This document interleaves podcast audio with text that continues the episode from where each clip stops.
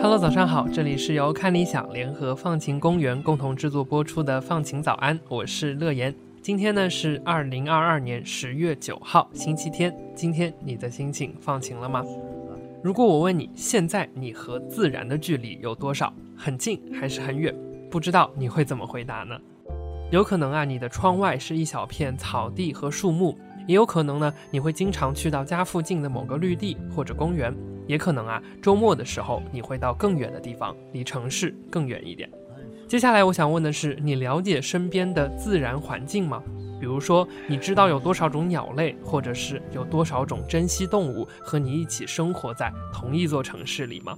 那今天的节目里啊，我就想和你介绍一种职业，名字叫做环境教育师。顾名思义啊，环境教育师的职责就是通过教育的方式，让你更加了解，从而更加爱护和珍惜我们所身处的生态环境。但他们具体的工作都是做些什么的呢？就让我们在今天的节目里一起来了解一下吧。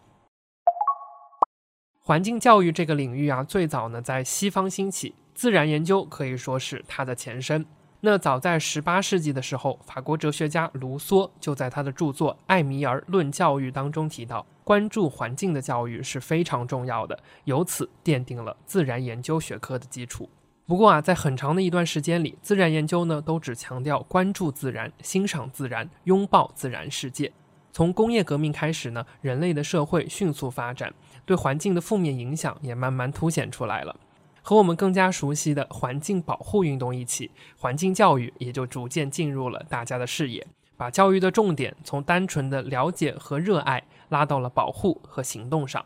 也就慢慢出现了环境教育师这个职业。不过呢，在香港或者是在中国内地，环境教育师都还没有形成足够的规模。这些介绍大自然的老师，一般呢是生态学、环境学等专业背景出身，并选择投身进入教育的行业，用自己扎实的专业基础知识来试图改变大家对于周围环境的看法。那我在最开始听到环境教育师这个名字啊，是在一次学校的分享讲座上，那次请来的分享嘉宾呢，恰好就在香港从事这样的职业。那顺着他演讲的脉络啊，我对环境教育所包括的内容就有了一个更加具体的概念。那分享嘉宾呢，首先啊，从香港的自然环境开始讲起。他呢列出了一组数据，说虽然我们一提到香港，大家一般都会想到一栋接一栋的摩天大楼、维多利亚港繁华的海景，或者是人潮涌动、拥挤不堪的旺角地区。但实际上呢，香港这座不大的城市有百分之四十三的面积。都是一九七六年颁布的《郊野公园条例》规定下受保护的地区。那我们更概括的来看啊，香港呢有百分之七十的面积都属于郊野地区。也就是说呢，其实啊这座繁华的国际大都市只有四分之一的地方属于被开发的城市地区。听到这儿，你可能就要问了：我们了解这组数据的意义是什么呢？我会觉得啊，这是在提醒我们，虽然我们习惯了在城市当中生活，但也不要忘记。不管是哪一座城市，肯定都有很大面积的自然环境和我们共同存在着。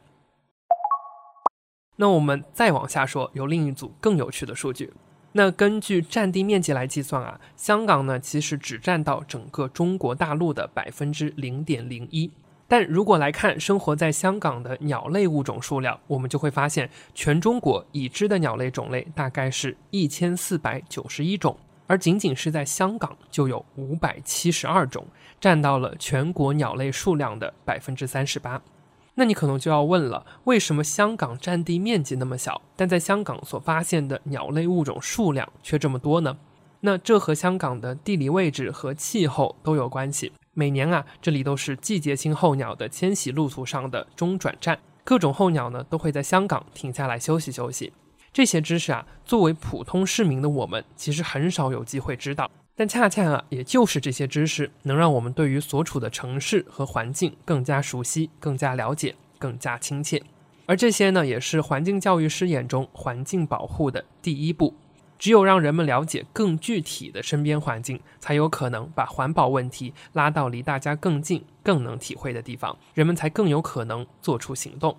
想象一下，如果你得知说有那么多种鸟类和你共同生活在同一座城市里，但它们的居住环境正在不断的遭受威胁，你会更愿意做点什么来帮助它们吗？站在环境教育师的角度来看啊，刚刚我们所介绍的呢，就是环境教育的第一个面向，education about environment，关于环境的教育。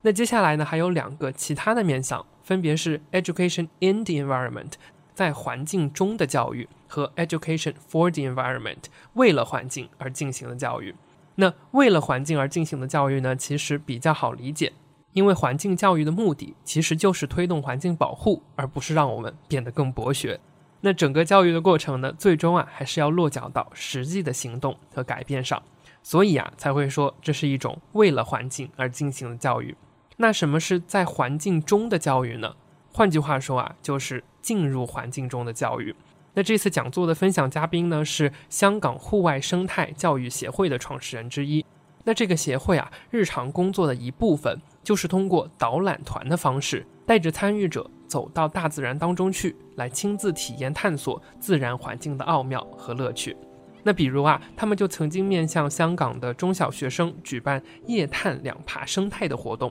在人类活动比较少的晚上，带着大家呢到天然的树林和溪流当中去寻找两栖动物的足迹，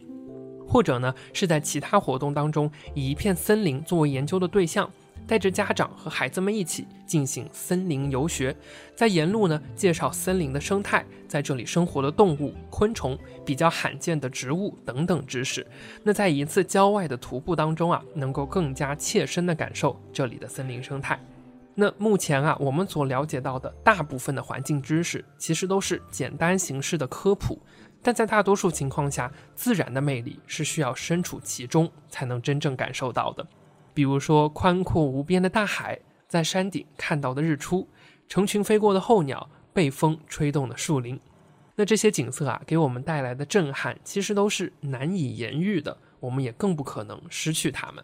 香港户外生态教育协会啊，就是一家在二零一六年成立、专注于环境教育工作的慈善团体。他们的主要收入来源呢，除了慈善捐助之外，就主要依赖于刚刚我们所提到的各种导览项目，或者是各种环境教育课程的开发。那这些项目呢，不仅面向社会和公众，更是面向香港的中小学，为这些学校提供系统的、有趣的环境教育项目。那同时啊，他们也在尝试一些更新、更有趣的方法，比如说在前几年，他们就推出了一款名叫《森林的法则》的桌游卡牌。那他们希望啊，能通过这样的方式引发大家对于环境知识的兴趣。那这套卡牌呢，以香港的陆地生态系统和生物多样性作为主题，包含了树蛙、真毛鼠、眼镜蛇等等，在香港的陆地森林生态系统当中比较常见的野生动物。那同时呢，这套卡牌也涵盖了不同人类活动所造成的影响，比如说他们遭到了偷猎者的抓捕、被路过的汽车碾压等等。开发者们就希望呢，通过这套桌游卡牌，人们能享受游戏带来的快乐的同时，学到一些森林中基本的生存法则，也能认识到这些野生动物在城市中生存所要面临的各种挑战。那不过啊，在我的印象中啊，好像在其他城市也有一些类似的活动，能够带着大家探索城市中的自然景观，来让我们更加了解每天陪伴着我们的居住环境。那如果你也有了解过类似的项目，或者甚至是参加过，那欢迎和我们一起在评论区分享你的经历。那这就是今天放晴早安的全部内容了。希望我们和环境的距离能够更进一步。祝你拥有放晴的一天。我是乐言，我们下次再见啦。